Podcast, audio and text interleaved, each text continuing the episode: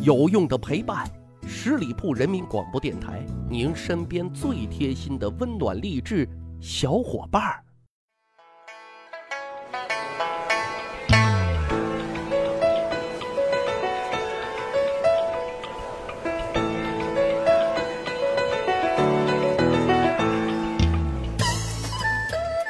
十里铺人民广播电台，趣吧历史，增长见识，密室趣谈。我是大汉。我们都知道康乾盛世那时候啊，大清的大 boss 老自大了，因为我 GDP 全球第一，我国土辽阔，我物产丰富，我天朝上国，对不对？所以啊，特自信，那也因此啊，特狂妄。但是，如果放眼全球啊，此时此刻的世界正发生深刻的变革啊！因为第一次工业革命已经悄然在英国啊拉开了帷幕。就这么说吧，如果把大清比作一个公司，顶多啊算一个劳动密集型的传统企业，组织结构复杂，效率低下，主要靠的是人多出蛮力啊，所以产业总值还是不错的。但是以英国为代表的创业公司啊，那时候已经是要开始。啊，要建立高技术创新型的企业了，靠的呢是新技术。因此啊，这个时候他们正在寻求全球合作啊，他们要不断的壮大规模啊，实现本国经济的提质增速。那在这个历史背景之下，接下来就发生了历史上啊特有趣的一幕哈，这个呢就是我们今天要讲的重点，那就是啊。乾隆皇帝给前来要求合作的英国国王下了一道圣旨。嘿嘿，是的，您没有听错啊，是圣旨啊。我们都知道，圣旨这东西啊，它适用的范围是有隶属关系的，或者说上下级关系的。可这个时候啊，英国和大清他们没有这个关系啊，这不是最奇葩的。更奇葩的是，这圣旨的内容啊，更让英国国王那是丈二的和尚摸不着头脑啊，哭笑不得。故事是这个样子的啊，那年正好是大清集团董事长乾隆皇帝的八十岁大寿啊，这可是一件大事，上上下下都在忙里忙外操办着这个生日聚会，规模档次一定要突出一个字，豪啊，土豪的豪。就在这个时候啊，英国投资合作访问团来了。人家本意啊是来谈合作的，希望能够实现啊通商合作。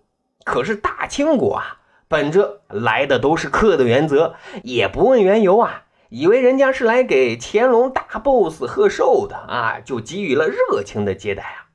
因为英国代表团啊，那也是第一次来访，所以啊。大清朝也特别的重视，给予了他们的规格啊，比其他的来访团的规格都要高。因为其他访问团来访啊，按照规定，你只能从广州的口岸进入内地，但他们啊，可以直接从天津上岸，这样呢，前往京城那可就方便多了呀。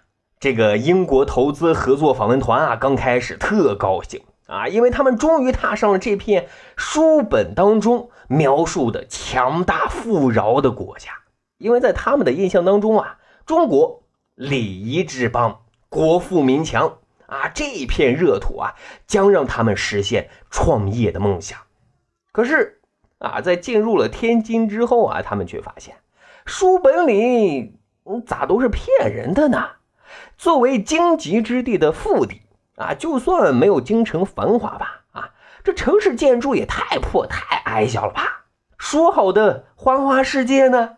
哎，再看看市井百姓，老百姓大多啊都是面黄肌瘦，还有很多啊食不果腹的乞丐，这让他们一度怀疑：哦，我是不是来了一个假的中国？刚才说了啊，因为清朝的官员和皇帝没有太把这个英国使团啊当回事儿，认为他们就是来贺寿的啊，顺便想来占占我大清的便宜嘛。所以啊，这次他们刚进京。就发生了一件不太愉快的外交小事件啊！什么事件呢？按照当时大清的规定啊，蜀国朝贡啊，就是藩属国来进贡，见到乾隆皇帝的时候啊，必须要行跪拜之礼。虽然英国不属于蜀国，但是你见到的那可是宇宙中心的老大呀！你是小弟吧？你得求我办事吧？来行跪拜之礼。英国老懵啊！哪有这强盗逻辑呢？啊，坚持认为英国和大清那是平等的，他们见本国的国王也最多是单膝跪地行礼，见大清皇帝也只需要单膝跪地就可以了。英国人啊，都挺倔的，最后没辙，经请示乾隆皇帝，为了彰显大国气度，乾隆皇帝啊也没有追究，就免了他们的跪拜之礼。当时呢，英国使团一方面为了展示自己的国力啊，另一方面也是希望能够得到大清的认同啊，与他们进行合作，就将他们的最新的研究成果啊作为寿礼送给了乾隆皇帝。这其中都有什么呢？包括各种新式的武器，比如说榴弹炮啊、卡宾枪，以及啊第一次工业革命的最新成果蒸汽机啊，还有研制的棉纺机等等等等啊。但是非常遗憾。乾隆皇帝对这些新专利、新成果、新发明不感冒啊，在这些祝寿的礼物里啊，没有他想要的那些珍奇异宝啊，所以啊，与之形成鲜明对比的是什么？就是朝廷里头的这些地方大臣献给乾隆皇帝的寿礼啊，都是一些珠宝玉石。乾隆皇帝那叫一个爱不释手啊，接连称赞那些大臣，嗯，会办事儿。接下来，重点来了。这个英国使团啊，除了那些武器和机器之外，还携带了一封非常非常重要的英国国王写给乾隆皇帝的信。啊，这封信啊，主要的意思就是说啊，我有技术啊，你有市场，我们之间啊可以进行平等的贸易交易，实现共赢。说实话啊，这封信本身是没有问题的，但是这封信。当传到乾隆皇帝的耳朵的时候啊，就变了样。为什么呢？因为清朝的官员啊，在翻译这封信的时候，延续了他们一贯阿谀奉承的风格啊，把英国说的特卑微，而自我夸大，啊，自己多么厉害，自己多么牛，这就造成了什么？乾隆大 boss 更加自大了。啊，世界以我为中心啊，那就别提什么平等通商了、互惠合作共赢的事儿了啊！你们不就是想多占我们大清的便宜吗？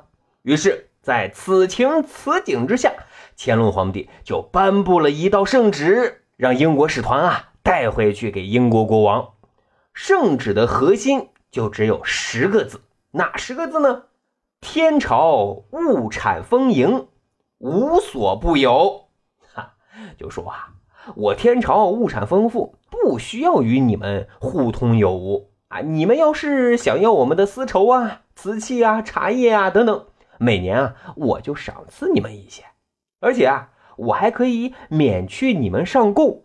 但是啊有一个条件，就是你只要一心啊向着我天朝就好了啊。最后章子一看，钦此。各位啊。大伙，可以脑补一下，当英国国王看到这个圣旨的时候，是一种什么样的感受啊？据说啊，这个圣旨现在还保存在英国的某个博物馆里啊，就不知道是真是假。可以说啊，这是一次失败的合作之旅啊，尤其是那份圣旨，字里行间啊，都透出了这种大清的自大傲慢。所以啊，后来有人说，正是这一次。让大清朝与工业文明失之交臂啊！当然也让西方看清了大清帝国外强中干的事实。后来啊，后来的事儿大伙都知道了，得出俩结论：第一，人狂没好事，狗狂挨砖头；哈，第二呢，就是落后就要挨打。这俩经验还是比较深刻的吧。好，十里铺人民广播电台，长见识，长谈资。咱还有一个趣吧历史的小分队，如果您对历史边角料很感兴趣，欢迎大家关注十里铺人民广播电台的公众微信账号，然后回复数字一就可以添加大汉的个人微信。经过审核之后呢，我就会邀请大家进入这个小分队当中，咱就可以谈天谈地聊历史段子。本期节目就是这样，感谢大伙的收听啊，咱下期再会。本期节目由十里铺人民广播电台制作播出。了解更多的资讯，请关注十里铺人民广播电台的公众微信和新浪、腾讯的官方微博。感谢收听，我们明天再见。